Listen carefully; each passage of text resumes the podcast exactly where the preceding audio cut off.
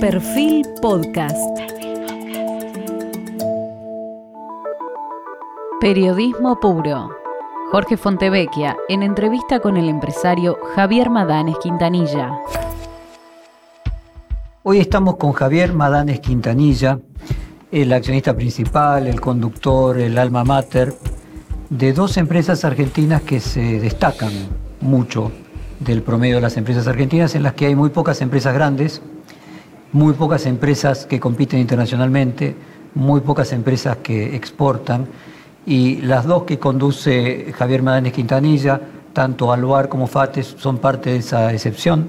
Así que vamos a aprovechar su experiencia empresaria y que tiene 66 años, así que ha recorrido distintas crisis de la Argentina para tratar de comprender mejor las causas de la actual y lo que podemos esperar del, futuro. Eh, Javier, su perspectiva respecto de lo que va a ser la economía argentina el año próximo, ¿cuál es? Yo creo que no va a haber un cambio demasiado significativo respecto a la situación actual. Creo que eh, el marco sanitario y la situación internacional hacen que no podamos hablar todavía de un quiebre de tendencia sustancial. Así que me parece que todavía resta un tiempo para hablar de una vuelta de página en esta etapa de la historia argentina, tanto en lo económico como en lo social. el porcentaje de exportación de sus empresas es significativo. Lo ha sido. ¿Y cuánto es ahora? Bueno, eh, a ver, históricamente en el caso de Aluar, la exportación representó un 70 a un 75%. Esos son los datos que yo tenía. Sí. Hoy, con las restricciones que tenemos por la crisis sanitaria, la capacidad de la planta se está aprovechando en el orden de un 50 a 55%, lo cual hace que el volumen de exportaciones por el momento esté disminuido. Pero perdóneme, coloquémonos antes de que comience la pandemia. ¿Seguía siendo dos terceras partes, por lo menos? Dos terceras partes largas, sí. ¿Y enfate? Mitad y mitad. Enfate, mitad y. Eh, en las demás empresas del mundo que fabrican eh, aluminio, eh, ¿el mercado mundial por la pandemia se contrajo enormemente? ¿Bajo cuánto? ¿Lo que pasó con el petróleo? ¿Otros minerales que han crecido? ¿Cómo es la situación específica de lo que usted fabrica? mire, usted sabe que hay cierta información que se obtiene después de, un margen de tiempo, no es tan inmediata la información. Nuestra sensación es que, medido en términos del periodo del segundo y tercer trimestre del año 2020, debería haber habido una contracción de la demanda mundial del orden de entre un 20 y un 30%. ¿Y usted exportaba en mayor proporción a los Estados Unidos? Nuestro principal mercado eh, desde hace unos años sí ha sido los Estados Unidos, si bien en el origen el grueso de nuestras exportaciones iba a Oriente. Hay que tener en cuenta que en nuestros orígenes eh, la China productora de este tipo de bienes no existía. Hoy China representa más del 20% de la oferta mundial de aluminio. Sí, ahora miro con con curiosidad y sorpresa que la producción de aluminio eh, en los países eh, de Latinoamérica, si no estoy desactualizado, es alrededor del 10% de la producción mundial. Eh, a ver. Antes de la pandemia, nuevamente, coloquémonos antes de la pandemia. Sí, lo veo. ¿Estamos hablando de América Latina?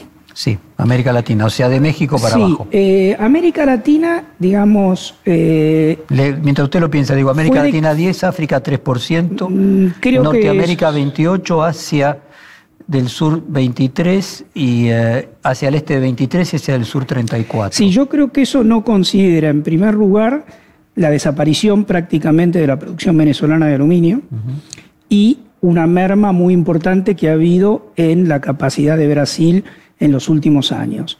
Así que me parece que ese número es un poco grande, creo que tendríamos que hablar más bien de un 6-7%.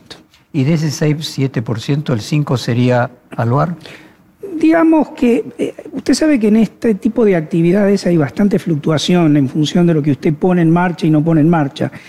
En las condiciones de, baja productiva este, que se produjo en Brasil, probablemente sí. O sea que estamos hablando de algo inusual en la Argentina, donde Argentina es un productor mundial, eh, pues no guarda proporciones con eh, ninguna de las otras producciones de ningún otro tipo de bienes.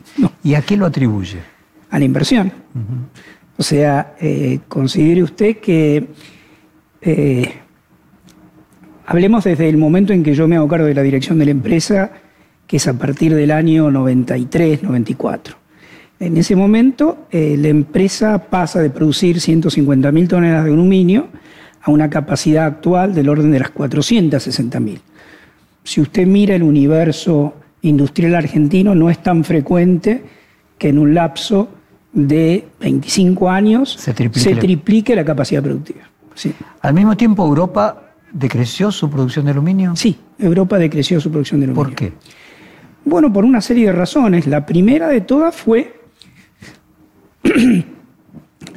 eh, debido al incremento de costo energético que Europa tuvo. En segundo lugar, debido a las regulaciones ambientales, que cada vez son más estrictas. Pero en realidad lo que alteró totalmente el mercado este, como alteró muchos otros mercados, fue la incursión de China en la actividad de aluminio, que se dio en los últimos 20 años.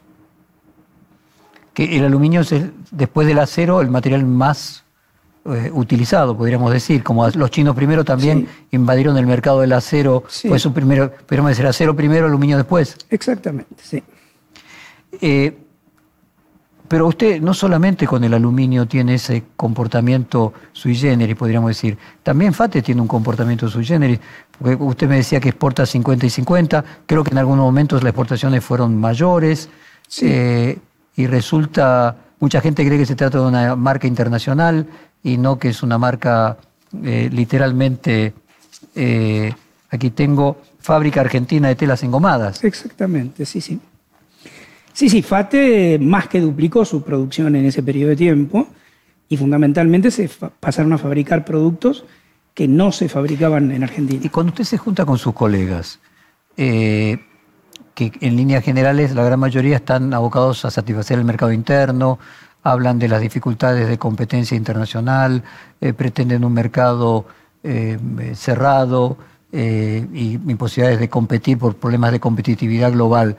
¿Qué les dice qué le responde cuando le preguntan usted cómo hace y si tuviera que explicarlo, no sé, en un case, en una escuela de negocios, eh, por qué esa condición distinta de sus dos empresas del promedio de las empresas grandes de la Argentina.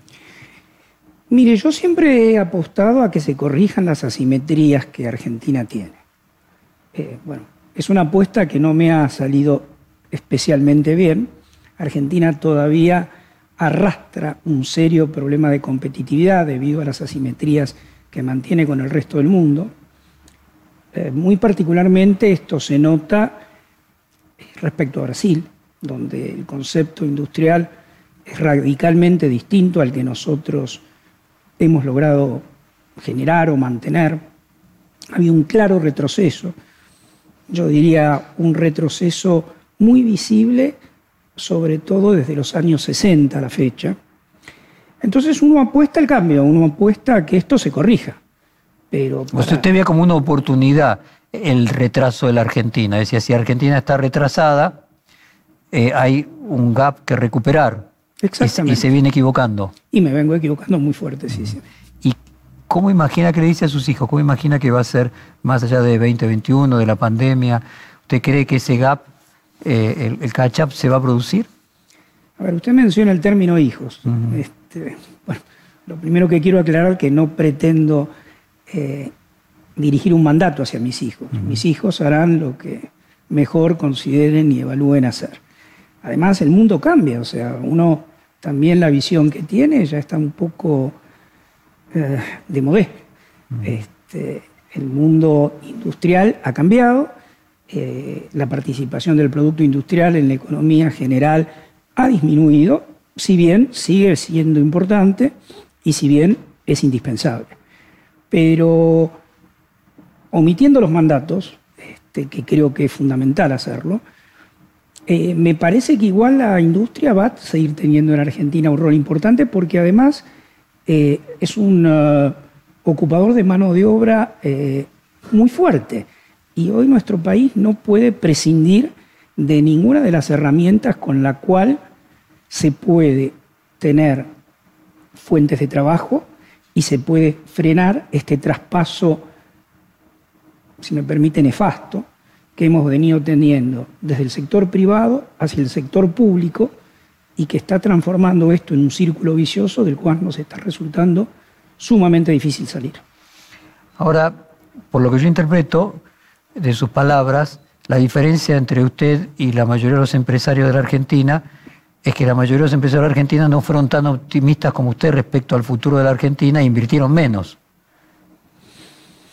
Mire, primero hubo un cambio en la estructura eh, empresaria en Argentina, hubo una inmensa desnacionalización, o sea, mucha gente del sector privado encontró la oportunidad de eh, hacer líquida su inversión y prefirió no seguir en esto y prefirió transferir esos bienes productivos a conglomerados extranjeros.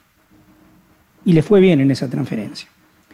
Eh, algunos se quedaron, algunos invirtieron, los que más invirtieron en realidad fueron aquellos que se dedicaron a las actividades no industriales, sino más bien a las actividades de servicios.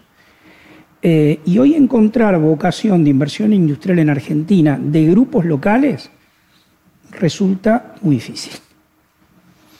Y si usted lo compara con eh, sus pares de Brasil, Usted recién mencionaba que si comparada de 1960 en adelante la diferencia con Brasil eh, es notoria. ¿Qué diferencia se encuentra y a qué las atribuye? Bueno, eh, Brasil tiene, digamos, un concepto eh,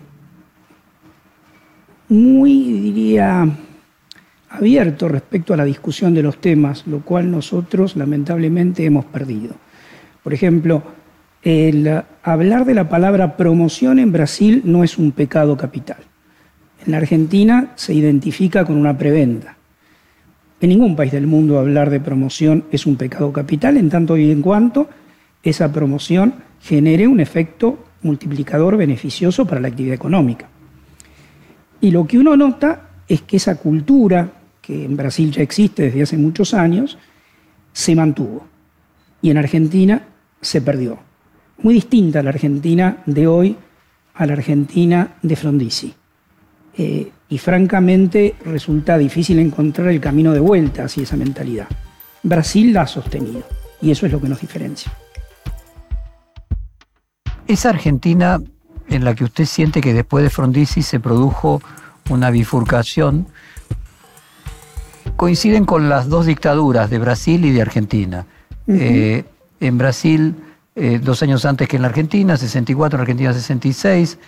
En Brasil continuó eh, indefinidamente hasta el retorno definitivo a la democracia. La Argentina tuvo en el medio eh, un breve periodo democrático, pero podríamos decir que desde mediados de los 60 hasta fines de los 80, ambos países tuvieron en su gran mayoría dictaduras militares. ¿La diferencia es que los militares brasileños eran desarrollistas y los argentinos liberales? ¿O cómo se explica usted ese momento de rompimiento? A ver, eh, yo creo que también dentro de la etapa militar en Argentina eh, uno puede hacer divisiones. Eh, yo diría que el periodo, por ejemplo, de la NUCE fue un periodo donde se promovió la actividad productiva. Y creo que eso cambió fuertemente a partir eh, del golpe de Estado. de la última dictadura, dice usted, del 76. Sí, exactamente. Y ahí estaría el punto de quiebre. Ahí hay un marcado punto de quiebre. Si bien los procesos históricos no son este, absolutamente lineales, digamos, hay idas y vueltas. Este, pero, siente que ahí comienza como un proceso de no retorno. Hay un convencimiento de que las cosas podían ser digamos, de un, dentro de un marco extremo, se quiere utilizar la palabra liberal, yo creo que no es la adecuada. pero para que la gente lo entienda mejor, liberal. Sí, o neoliberal, para ponerlo. Sí, sí. Y discúlpeme, Javier, ¿usted encuentra luego en ese proceso de bifurcación con, con Brasil cierto grado de continuidad en eh, la convertibilidad? En la convertibilidad eh, es un proceso que es muy interesante analizarlo, analizarlo históricamente, eh, que pudo ser eh, un camino hacia, hacia un retorno inteligente. Lamentablemente eh, creo que en la práctica se manejó equivocadamente porque tenía que haberse restringido la etapa de la convertibilidad a tiempos mucho más acotados y nosotros nos enamoramos de la convertibilidad y creímos que eh, la convertibilidad resolvía todos nuestros problemas. Finalmente terminamos eh, resolviendo algunos temas, por ejemplo los temas de infraestructura, que efectivamente la convertibilidad eh, fue beneficiosa para ello, pero respecto al crecimiento del aparato productivo, no. La Argentina se convenció de volver a una economía primaria y bueno, esa mentalidad todavía está instalada en la sociedad argentina. ¿Y con Macri encuentra algún punto de contacto eh, con, podríamos decir, esa Argentina menos productiva, menos industrial, eh, no reprimarizada? Mire, yo eh, he sido bastante crítico de eh, el Macri post septiembre del 2018. Yo creo que la primera etapa fue una etapa de tanteos.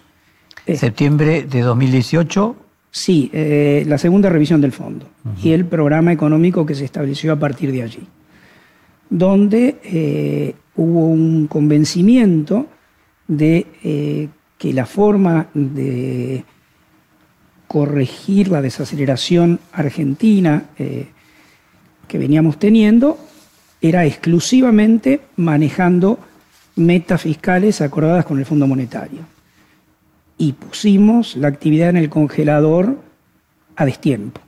Lamentablemente a eso se le agregó luego el tema sanitario, lo cual la suma de ambas cosas terminó siendo explosivo. Pero tema sanitario posterior a, a Macri. Sí, sí, por, no se lo adjudico para nada. ¿Y ¿Cuál es su evaluación de por qué fracasó Macri de la manera que fracasó? ¿En qué orden? ¿En el orden político? ¿En el orden económico? Mire, en el orden económico me parece que es tan claro la deuda que deja, la inflación Sí. duplicada, la pobreza aumentada. Digo, es difícil encontrar eh, Sí. números tan malos. Sí, eh, yo creo que, que realmente, le repito, hubo un convencimiento de que siguiendo pautas eh, del Fondo Monetario se resolvían todos los problemas. Y se exageró eso. Y se frizó la economía. Finalmente los números terminaron siendo pésimos. Pero si usted me pregunta eh, dónde se gestó esa idea, cómo se llegó a ese convencimiento, me resulta muy difícil de explicar porque Macri no se crió precisamente en una familia de no hacedores. Eh, su padre, al margen de las críticas que todos puedan tener, era un gran hacedor, era un gran eh, empleador. Eh, o sea, una visión totalmente diferente a la que luego su hijo llevó a la práctica. No le puedo decir si era porque discrepaba con las ideas de su padre. Si es un problema freudiano, dice usted, o No lo sé, francamente no lo sé. Pero lo concreto es que eh, de hacedor no hubo mucho. A usted fíjese, en el caso de Macri uno podría encontrar eh, esa conjetura.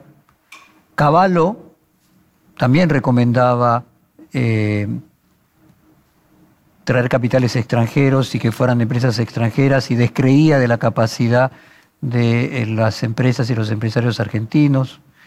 Y Martínez Dios también, ¿se acuerda de aquella publicidad de la silla argentina que se rompía y eh, la importada que duraba? O sea, más allá de momentos tan distintos del mundo, del país, ¿no encuentra que hay un, un hilo conductor? ¿O cómo se lo explica a usted estas coincidencias? Puede haber una cierta tendencia en nosotros en creer que lo que viene de afuera es mejor. Y que nosotros tenemos que limitarnos a aquello que Dios nos ha dado como atributos naturales para insertarnos en el mundo. Algo de eso puede haber. Pero me parece que esencialmente es por, por una falta de amplitud de criterio, no tanto por resignarse a lo más fácil. Eh, Argentina fue distinta. Todos tenemos conocimiento por la historia o por nuestra juventud de, que las cosas se manejaron de una manera diferente. Y no quiero hacer una distinción entre el capital nacional y el capital extranjero. Bienvenido sea todo el capital extranjero en tanto y en cuanto opere las mismas condiciones que el capital nacional. Ahora, nosotros lo que no podemos hacer es integrar al capital extranjero con la finalidad de exportar impuestos y con eso resolver el problema de el incremento sostenido del sector público. Por ahí más bien pasa el problema. ¿Y cómo se financia eso? Endeudándonos infinitamente y teniendo cada tantos años una crisis para tratar de hacer borrón y cuenta nueva con respecto a ese error. Bueno, y de eso no, salimos, es como que permanentemente volvemos al mismo punto y algún día vamos a tener que salir. Ahora, me parece que un reportaje de este tipo casualmente permite tratar de ir a las causas irreductibles, la causa de la causa. Y usted que es ingeniero, el método científico de buscar invariables y aislarlos, eh, y que cuando uno encuentra coincidencia, por lo menos hay una tesis. Acá vale la pena investigar eh, qué es lo que pasa. Usted mencionó eh, cierta actitud a creer que lo de afuera es mejor. Eh, sus eh, abuelos, los fundadores de la empresa, habían pasado guerras, venían de lugares en el que creían que la Argentina era mejor. Sí. Y que podríamos decir que hubo toda una generación de la Argentina creada por inmigrantes que veían que la Argentina era mejor. Sí, pero estamos hablando de comienzos bueno, concretamente FATE se funde en 1940, haciendo telas impermeables, banda de rodamientos para reparación de neumáticos. En el 45 comienza la producción en pequeña escala de neumáticos y camiones. Eh, y luego fue desarrollándose hasta ser una empresa que llegó a exportar, si no entiendo más, más de lo que colocaba en el mercado interno. Exactamente. Con aceptaciones de calidad para exportar a Europa, a Estados Unidos, eh, bueno, ¿y qué pasó con esa empresa que con Macri, en el 2009, luego de tres balances consecutivos de pérdida, tuvo que pedirle al Ministerio de Trabajo un procedimiento preventivo de crisis? Bueno, esa empresa le marcó a la gestión económica del presidente Macri las, las asimetrías que existían. Nosotros no pedíamos ninguna prebenda, simplemente corregir las asimetrías. Esas asimetrías no se corrigieron.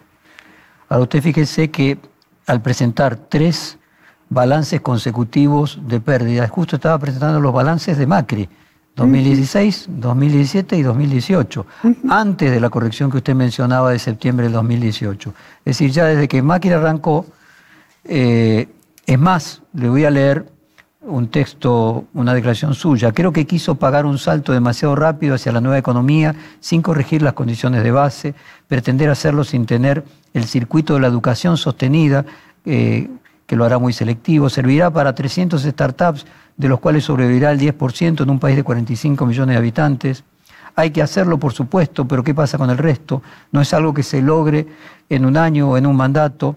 Una cosa es hacer un cambio con tasas del 4% y otra del 11 o del 13, porque ese es el problema grave, nos comimos el crédito. O sea, usted decía esto mucho antes del 2018. Sí, Sí, porque ya se estaba dando esa distorsión. En 2018, digamos, lo llevamos a un extremo, pero esto venía de antes ya. Yo recuerdo en el año 2017 haber hecho una entrevista similar a esta con Pagani, que era muy crítico, donde decía que eh, el costo, por ejemplo, del envasado de una lata de tomates hacía que fuera más barato la lata de tomates traída desde China que fabricada en la Argentina. Sí. ¿Cuál es su relación con, con Pagani? o con qué empresarios usted se siente más a gusto conversando o ve que tiene más empatía en la mirada industrialista y de producción? Sí, mire, yo tengo una particularidad que es que no participo de las asociaciones empresarias. con lo cual mi relación con los Es colegas solo personal. es de tipo personal. Eh, lo cual a veces me dificulta un poco el emitir opiniones porque eh, respeto mucho que eh, las opiniones las transmitan las instituciones y no las personas. Eh, más allá de eso, siempre he tenido una buena relación con, Luis Pagani. Él sí este, participa activamente de las asociaciones empresarias y creo que es un portavoz mucho más eh, honorable en este sentido de transmitir las conclusiones de los que quedamos o de los pocos que quedamos. ¿Y por qué usted no participa de las organizaciones empresarias? ¿Qué le genera el rechazo? Uh, es una, una vieja historia, pero uno eh, la podría sintetizar en que no, no me ha convencido cómo las instituciones empresarias han estructurado su representación. Eh, y eso me ha marcado diferencias importantes, y yo creo que frente a diferencias importantes, digamos, es mejor eh, plantear justamente esas diferencias y uno bien logra una base de cambio distinta y si no la logra es mejor colaborar, pero desde afuera. Y si usted me pide una precisión mayor respecto a cuál ha sido la diferencia, eh, por ejemplo, el, concepto de eh, transición permanente entre partes. O sea, lo que se denominó en la Unión Industrial Argentina, pero que también ocurre en otras instituciones, los pactos de alternancia. Yo creo que los pactos de alternancia no son saludables, no ayudan a la renovación de la dirigencia, no ayudan a la inserción de las nuevas camadas. Ahora, perdóneme que lo interrumpa. Un pacto de alternancia, en realidad lo que se parece es un, a un pacto de continuidad, eh, donde las, muy parecido a un duopolio se colocan de acuerdo para Sí. continuar. Entonces, en realidad es una consecuencia. La causa sería que hay un status quo, Sí, por supuesto. Y ese status quo es el que usted no comparte. O sea, hay una cuestión filosófica en ese status quo. ¿Usted le parece que la Unión Industrial y los industriales de Argentina, eh, qué podríamos decir? ¿No creen en el futuro de la Argentina? ¿Dónde estaría la diferencia conceptual? Usted que decía al principio del reportaje, yo invertí más. Invertí más como consecuencia que creí que la Argentina iba a crecer más que los vecinos porque estaba retrasado. Un poco por lo que le pasó a China, por ejemplo, en los años 70, que como venía con mucho retraso, era proyectable que fuera a crecer más. Está muy bien, pero fíjese usted, si los demás cambian y yo no cambio, es imposible eh, poder competir. Y eso es un poco lo que nos ha ocurrido. Nosotros hemos tratado de mantener un statu quo en todos los aspectos, eh, evitando el debate inclusive, no solamente en el terreno económico. Y ese evitar el debate ha sido muy poco enriquecedor. Y ahí está gran parte de nuestros problemas. Entonces, no, me parece que si uno discrepa con eso, uno puede colaborar, lo cual hago. este, cada vez que me convocan para acompañar o para opinar, lo hago, participo, pero como un ciudadano común. En Brasil, eh, donde también eh, usted tiene acuerdos con otras empresas y empresas en Brasil, tengo entendido que FATE tiene un acuerdo y, Sí. eh, con una, de las mayores empresas productoras de lo mismo que usted produce en la Argentina. Sí. Eh, está la famosa FIESPI, Federación Sí. Industriales del Estado de San Pablo.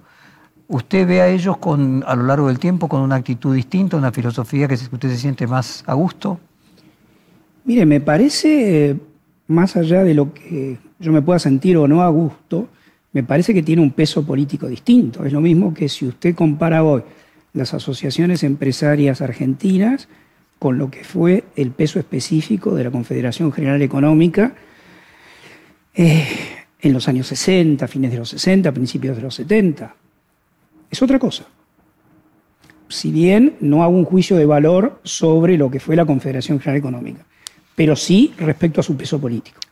¿Cambió algo cuando muchos empresarios vendieron en los 90? O sea, ¿usted cree que así como la Argentina no es mala de Frondizi, el empresariado a partir de que vendió en su gran, un gran porcentaje a sus empresas a manos extranjeros, los que quedaron integran una proporción que antes no era mayoría, con algún sesgo en particular. Si taxonómicamente, si usted tuviera como ingeniero que colocarlos dentro de categorías, eh, ¿se modificó la proporción categorial? Se modificó totalmente. O sea, los viejos líderes en un momento se llamaron los capitanes de la industria. Desaparecieron prácticamente. Hoy el inversor extranjero, su, su filosofía es distinta y debe ser distinta porque tiene que mirar un mapa mucho más amplio, tal vez en sus intereses de lo que puede mirar un empresario local. No lo digo ni en el buen sentido ni en el mal sentido, digo, es una realidad. Puede hacer un sacrificio diferente o le exigen un sacrificio diferente. Y eso no se, no se, ha, no se ha dado en una condición, insisto, de simetría. O sea, eh, fíjese los sectores argentinos cómo se han desarrollado. Se han desarrollado mirando exclusivamente las posibilidades de optimizar ciertas ecuaciones que le sirven a compañías multinacionales. Cuando uno va a empresas que están más integradas localmente, los análisis son otros.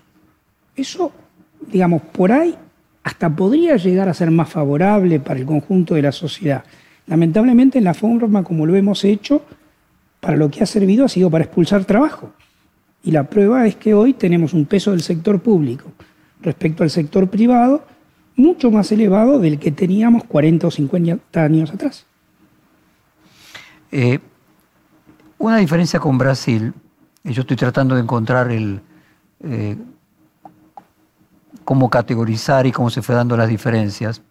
Eh, uno podría decir que en líneas generales lo que observa es las organizaciones empresarias argentinas, que es un, un continuum es que son oficialistas, mientras que cuando uno va a las de Brasil, las de Brasil muchas veces no han sido oficialistas.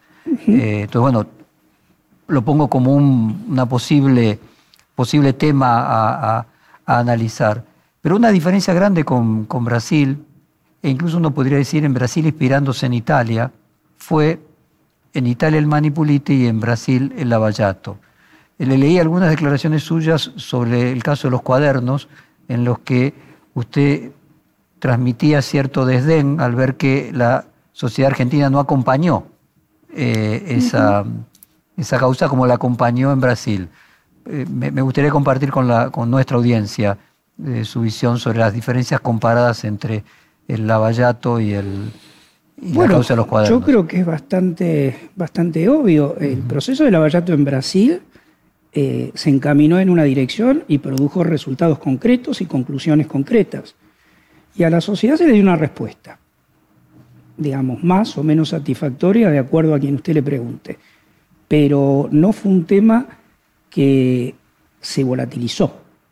En Argentina, eh, esto que ocurrió con los cuadernos, sin entrar a hacer un juicio de valor sobre las acusaciones o las responsabilidades, a mí me da la impresión que se ha convertido en una teatralización un poco absurda y no va a dar ninguna consecuencia después de haber quedado instalado como uno de los temas más importantes de la sociedad argentina de los últimos años. Bueno, es difícil tener confianza después de semejante decepción. Los brasileños en esto son mucho más eh, definidos. A ver, se lo pongo en estos términos. Eh, en el caso de los cuadernos apareció el presidente de una de las organizaciones eh, industriales, concretamente la CURAIM, y sería, digo, para ponerlo como un caso emblemático, el presidente de la UIA estaba en el caso de los cuadernos. O sea, quiero preguntarle si usted cree que cierta relación con oficialismo, con status quo, eh, con prebenda del Estado, termina definiendo las eh, organizaciones empresarias y a las que usted, eh, en las que usted no se siente cómodo. Mire, yo creo que ahí está la voluntad de cada uno. Este, a mí muchas veces me han preguntado, lo primero es decir, ¿por qué yo no estaba dentro de la causa de los cuadernos? Y la respuesta es muy simple, porque cuando a uno le hacen el camino más fácil y uno tiene que asumir cierto tipo de, conductas, uno siempre tiene la libertad, si bien el término libertad es un término sumamente complejo. O libre albedrío, podríamos decir. El libre albedrío, de decir que sí o decir que no. Aquí durante el transcurso de la causa de los cuadernos pareciera que ese concepto de libre albedrío no existió. Era como que uno hacía un bien social aceptando el juego que se le presentaba, con responsabilidades iguales tanto del lado del sector privado como del lado del sector público. Yo no me resigno a eso.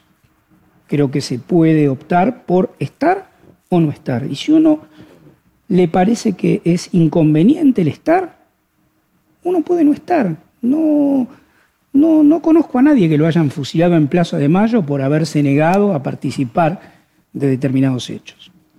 Podríamos ponerlo en estos términos, de que tiene un costo eh, que hay que pagar. Sí, de todo tipo. Puede ser legal, Sí. puede ser familiar. No quiero decir que no entrar por el camino más fácil implica un costo material sin ninguna duda y puede tener otros. eh, y que entonces en la elección, usted lo que está planteando sería algo más del orden de desconfiar del atajo. Sí, yo no miro tanto el material como aquellos que lo hacen a uno vivir insertado en la sociedad de una manera amable. Me parece que circular por la calle y que se lo identifique a uno como un agresor de la sociedad, de eso no se vuelve tan fácilmente.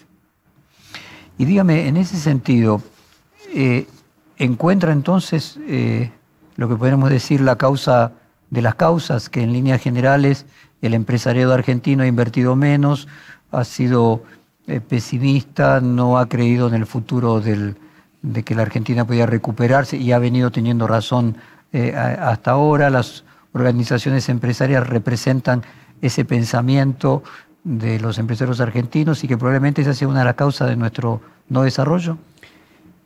Eh, sí, en el sentido que es un círculo vicioso. Usted fíjese, una de las razones por las que Perdón, se me, invierte me menos- parecía importante ir para Sí, luego sí. cuáles son las causas que hacen que los empresarios sean así. Vamos a una de las causas que es más simple de ver. ¿Por qué se invierte poco? Bueno, porque la alternativa de renta financiera es tremendamente elevada. Entonces, ¿para qué yo voy a correr el riesgo de hacer un negocio que me puede generar una pérdida si yo puedo colocar mi ingreso en un instrumento garantizado por el Estado que da tasas elevadísimas a nivel internacional? Bueno, eso es algo a lo cual nos hemos acostumbrado y no nos sorprendemos. Y seguimos hablando con mucha soltura de eh, la renta financiera en Argentina. Y cuando tenemos que grabar, cuando el Estado tiene que grabar, muchas veces prefiere grabar la renta productiva y no la renta financiera. Eso es curiosísimo. Usted concretamente en abril en Aluar eh, colocó 150 millones de dólares a la tasa del 6.7%, Sí, bajísima para la Argentina, pero altísima internacionalmente, porque supongo que sus competidores deben emitir deuda al 3, al 4 Al 2 y también. al 2 también. Sí. Sí. Ahora, ¿no le parece que esa también es una consecuencia? Es decir, que el capital se remunere tanto es el resultado de que falta capital, ley de oferta y demanda. ¿Por qué Obviamente. falta capital? Eh, Por las asimetrías frente a las cuales... porque el- no se desarrolla riqueza, para ponerlo en términos concretos. Entonces, ¿por qué no se desarrolla riqueza? Y bueno, es ese círculo vicioso. Bueno, pero estaríamos llegando a la causa de la, ca- a la causa irreductible. Sí. ¿Usted a qué atribuye ese problema que tiene la Argentina endémico desde después de Frondizi a que no puede generar riqueza? Mire, yo, yo creo que no, no podemos separarlo también de, un quiebre de la confianza de la sociedad. Me parece que esto que hoy es más visible, ¿no? algunos lo llaman grieta, polarización o como usted lo quiera llamar, donde permanentemente caemos en lo mismo y no logramos algún nivel de consensos mínimamente aceptables para toda la sociedad, hace que tengamos que pagar un altísimo costo a la hora de emprender una inversión de riesgo. Y hasta que no logremos ponernos en sintonía entre los distintos grupos de la sociedad civil, eso va a continuar siendo así. ¿No le parece que eso agrega un costo al costo de capital, que es eh, una tasa de riesgo mayor, pero que hay además un problema de falta de generación de riqueza? Que hace que además haya menos capital. Sí, eh, a ver, le insisto, la generación de riqueza va en línea directa con la inversión de las pasadas generaciones. Y si las pasadas generaciones hace mucho dejaron de participar. A ver, se lo pongo en otros términos. Eh, López Murphy decía recientemente que es mentira que los argentinos ahorran poco, que la Argentina ahorra poco. Se ahorra mucho en dólares. Y que cuando se mide el nivel de ahorro de la Argentina, no se tiene en cuenta la cantidad de ahorro en dólares que tienen los argentinos fuera de la Argentina. Eh, ¿Podríamos decir que a partir de algún momento el ahorro no se invirtió? Bueno. Y por lo tanto no se genera riqueza, porque si no hay inversión no se va a generar riqueza. Si lo que, si lo que Ricardo quiere decir es que es un lento despedirse, sí. Es como un éxodo en cuotas. Es lo que hemos ido logrando, sí. La pregunta es cómo lo revertimos. Usted dice un éxodo en cuotas en el sentido de que las personas duermen en la Argentina, pero su capital lo coloca en el extranjero. Sí. Y eso es una de las cosas que lo diferenció a usted de sus colegas en general, invertir en la Argentina todo el tiempo. Hay de todo, no lo puedo generalizar. Hay no, gente no, me que ha refiero, invertido, obviamente. hay gente que no. Digamos, lo que uno ve en términos porcentuales es que la decisión de inversión en actividades de riesgo empresario y fundamentalmente del sector industrial, en términos relativos, ha decrecido tremendamente en las últimas décadas. Eso es un dato concreto. Bueno, continuamos aquí con el alma mater de Aloar y Fate, dos de las mayores empresas de la Argentina. Eh, ah, supongo que no le debe gustar que se lo digan, pero una de las 15 personas más ricas del país. Eh, y queremos ahora entrar en la fase de entender el pasado para llegar al presente. Usted mencionó que en las dictaduras militares había que diferenciar, por ejemplo, la NUCE tenía una mirada más, eh, podríamos decir, desarrollistas, y casualmente es ahí donde se crea Aloar, donde en el año 71 se comienza todo un proyecto para crear una empresa, se hace una licitación. Me gustaría que usted contara cómo fue ese proceso en su propia perspectiva. Sí, bueno, vamos a, a tratar de hacerlo de, de una manera Didáctica y sinóptica. didáctica. A ver, eh, estamos hablando más de la figura de mi padre que de mi Sí. figura en esos años. Eh, mi padre tenía una buena relación. eh, Su padre Adolfo. Mi padre Adolfo. Tenía una buena relación personal con eh, don José Bergelbar, quien había estructurado esta asociación que fue la CGE, que tenía una, una, una forma de estructurarse muy diferente a lo que fueron las posteriores asociaciones empresarias. Eh, Y, y para poner en contexto con la audiencia, venía de la época de Perón. venía de la época. Él había tenido un problema serio cuando viene la Revolución Libertadora y creo que su tío o su padre lo emplean dentro de FATE o lo pone en el directorio y después Sí. termina siendo accionista. Mi padre no, por una razón no. muy simple, que era que mi padre quería dividir claramente el mundo de los negocios del mundo de la política. Y si bien tenía una buena relación con Helvar, cuando se da la posibilidad de que Helvar compre la participación accionaria de dos de sus hermanos, mi padre se opone. Y eso genera un conflicto con su hermano. Finalmente la cosa termina, mi padre en una oposición a la gestión de su hermano y de Helvar, y un enfrentamiento que luego duró muchos años. Usted dijo textualmente, mi padre no quería socios con actividad política, en cambio sí mi tío Manuel Madanes, que invitó a incorporarse a la compañía al ex ministro de Economía José Bergerba. Eso creó entre ellos un abismo de diferencias. Bueno, me he repetido ahora, no me contradije. No. Ahora, aquella conferencia eh, tenía, en general económica, tenía una lógica con la idea de la organización sindical. Parecía calcado de una mirada del mundo en el que estaba el mundo del trabajo y el mundo de los empresarios y que tenía que haber un acuerdo entre ellos y, eh, y esa confederación finalmente eran despejadas. Ellos realizaron un trabajo que duró un año y medio largo, de consenso, donde eh, se juntaron las distintas patas que se deben juntar para llegar a un acuerdo. Usted bien dice, el sector de las asociaciones empresarias, porque no era solamente la CGE, estaba la, Federación Agraria y había otras asociaciones, el universo gremial, todas las asociaciones gremiales y el Estado Nacional. Y entre ellos elaboraron un consenso que se llevó a la práctica, fue exitoso en un comienzo. Lamentablemente, uno podría analizar las causas de por qué eso se rompió. Hubo circunstancias políticas y hubo un cambio importante también en las condiciones de, de borde internacionales. Eh, se incrementó violentamente. Es el petróleo, dice usted. Petróleo, en fin. Pero la experiencia que se realizó en esos años de búsqueda de consenso fue tremendamente valiosa. Y yo la rescato plenamente más allá de las diferencias Entre su padre y su tío. Sí, por supuesto. Sí, sí. Negaría, sería un negador si, si, si no lo hago.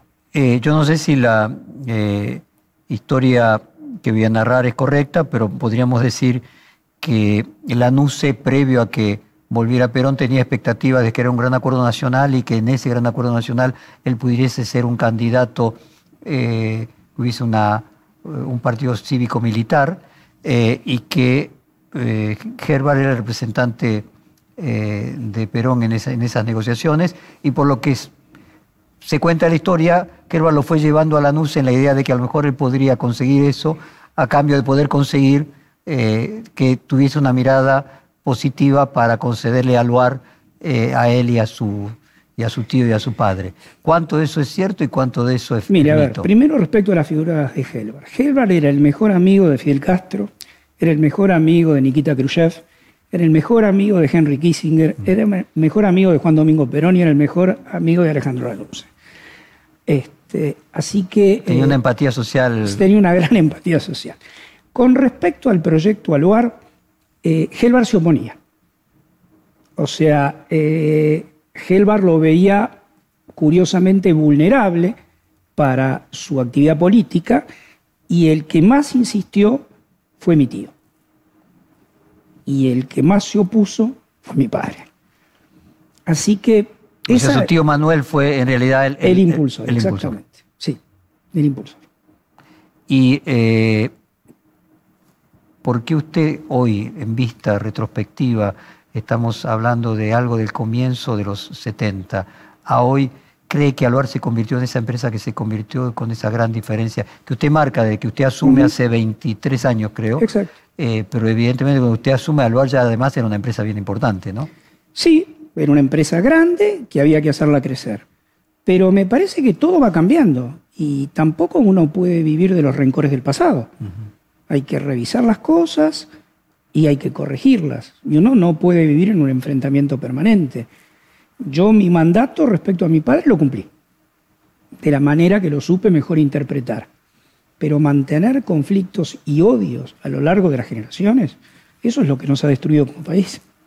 ¿Y cómo imagina el futuro de la próxima generación de la conducción de Álvaro Arifate respecto a su familia? Usted vio que generalmente las empresas familiares muy pocas pasan de la tercera a la cuarta generación. Mire, yo eh, claramente les indico a mis hijos que no existen mandatos. Estará en ellos en ver cómo quieren encaminar ese proceso. La empresa tiene su estructura gerencial joven que bien puede continuar la gestión, pero en última instancia, si ellos quieren permanecer como accionistas o no de la compañía, depende de ellos. Yo no me meto. Entramos en los cinco minutos finales de la, de la conversación. Usted estuvo en la reunión con el presidente que se hizo en junio. Eh, cuénteme qué sensación le quedó, cómo lo vio y cómo desde junio acá va viendo las apariciones públicas que él realiza. Yo estuve por invitación de, Miguel Acevedo, este, titular de la Unión Industrial Argentina. Fue una invitación, digamos, eh, que entiendo que se convocó a, a instancias del presidente. Eh,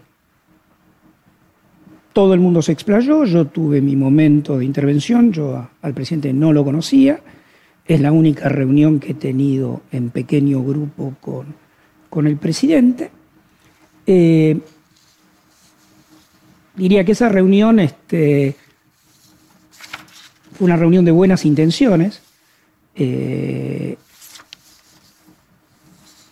eran los meses donde se mencionaba el programa de 60 medidas reactivadoras de la economía. Bueno, esas medidas no vinieron, pasaron otras cosas. Eh, Me parece que la gestión se ha tensado mucho. Eh, creo que hemos vuelto a una conflictividad en el terreno político no deseable y estamos, llevando prácticamente todo el debate al terreno político y creo que hay un problema en el orden económico muy serio que no lo estamos atendiendo con la debida atención. Eh, considero, como le decía al comienzo, que las restricciones sanitarias y la problemática económica se van a extender más allá de lo que desearíamos. Y me parece que... Más allá usted dice hasta mediados del año próximo. Sí, con suerte. Yo no veo un gran giro hasta finales del año que viene. No lo veo. Y el mundo, por ejemplo, usted que mencionaba esta contracción del 25% de la demanda de aluminio, algunos países han rebotado en B corta. Eh, usted que casualmente provee al mundo, ¿qué diferencia se encuentra entre Estados Unidos, Europa, China? Y nosotros. Y bueno, nosotros ya lo dijo. No, pero es que ahí está el tema. El mundo tiene capacidad de endeudamiento y tiene moneda. Con lo cual, los problemas que se presentan los puede atacar de una forma diferente a los que lo ataca Argentina. El mundo va a pagar un costo alto no sé si mayor o menor que el de la Argentina, pero lo que tiene claro que lo pueden pagar las futuras generaciones. Nosotros no necesariamente vamos a poder transferir a las futuras generaciones el impacto de esta crisis. Y eso hace que tal vez la repercusión en el corto plazo sea mucho más fuerte. A ver, se lo pongo en estos términos. Discutí el otro día con un eh, economista de Colombia. En realidad, las futuras generaciones no pagan nunca nada. Eh, es una ficción financiera. Es la inflación la que lo paga, porque Estados Unidos salió con una deuda después de la Segunda Guerra Mundial superior a su Producto Bruto, que redujo a la cuarta parte en la época de Clinton, pero nadie, los baby boomers no pagaron la deuda de sus padres, sino que simplemente la inflación va comiendo la, la deuda por el aumento. Argentina eh, la produce toda junta. Podemos decir que eh, los países desarrollados pueden hacer homeopatía y nosotros aquí hacemos alopatía, ¿no? Ahora, siguiendo en ese planteo, más allá de que ellos puedan transferir, es decir, no tener la inflación toda junta, para ponerlo en términos concretos de lo que estamos hablando, de que lo pagan las futuras generaciones, parte de la inflación la pasan para adelante. Eh, la demanda tiene que crecer si hay un factor fundamental que es confianza. Usted, y eso no tiene que ver con la emisión de deuda ni de papeles, sino tiene que ver con la, eh, actitud, ese optimismo que, por ejemplo, usted tuvo a lo largo de los años con su empresa. ¿Usted ve que va a haber una recuperación del consumo, por ejemplo, de, aluminio? Eh, ¿Qué previsiones hace para el año próximo del consumo de aluminio? ¿Se recuperaría en el 2021, el de 2019, a nivel mundial? No creo que haya cambios demasiado llamativos. Me parece que va a ser muy marginal y ojalá en Argentina también sea muy marginal. Usted dice muy marginal la diferencia con 2019. Sí. O sea, usted ve que se recupera el año próximo, el primer mundo, el año próximo recupera los niveles de producción y de consumo de 2019. De consumo, de producción va a ir un poco más lento. Ajá. Y, y la diferencia es que hay stock. La diferencia es que hay stock. Sí, usted también no olvide que ha habido una gran especulación en cuanto a sentarse encima de activos que no sean eh, sometidos a, una destrucción o a una inflación. Eh, también eso está pasando en Argentina. Este, la gente se protege de la pérdida del valor de la moneda incrementando stocks en la medida que puede. Eso después se va corrigiendo, se va desinflando. ¿Usted ve un dólar que se va a ir debilitando y un aumento del precio de las commodities? A ver, eh, yo no veo un deterioro del tipo de cambio en Estados Unidos marcado. Me parece que va a estar muy a la par de lo que ocurre en el resto de los países. No creo que Estados Unidos... Bueno, todas las monedas se van a ir devaluando y los activos, pues finalmente si se imprime deuda o se imprime moneda circulante actual, finalmente... El corte es parejo. Los activos van a valer más. Exacto. Eh, y el aluminio también. Sí, Lo que pasa que el más no siempre es exactamente la misma proporción. Más nominalmente. Más nominalmente. Más nominalmente. Pues finalmente sigue siendo optimista. Optimista respecto a la posibilidad de hacer las cosas. Prudente en cuanto al diagnóstico de la situación actual y fundamentalmente un tema que, que no quiero dejar pasar. El sistema funciona en tanto y en cuanto la sociedad cree en el cuerpo político. Y el cuerpo político no es solamente el gobierno, es todo el cuerpo político. Y ahí tenemos muchos deberes que todavía no hemos hecho. Y como mensaje final, si usted tuviera que dar esas clásicas charlas que se dan en las universidades eh, cuando se gradúa una camada y tuviera que darla en una escuela de negocios para futuros emprendedores, empresarios, conductores, dirigentes, ¿qué le diría?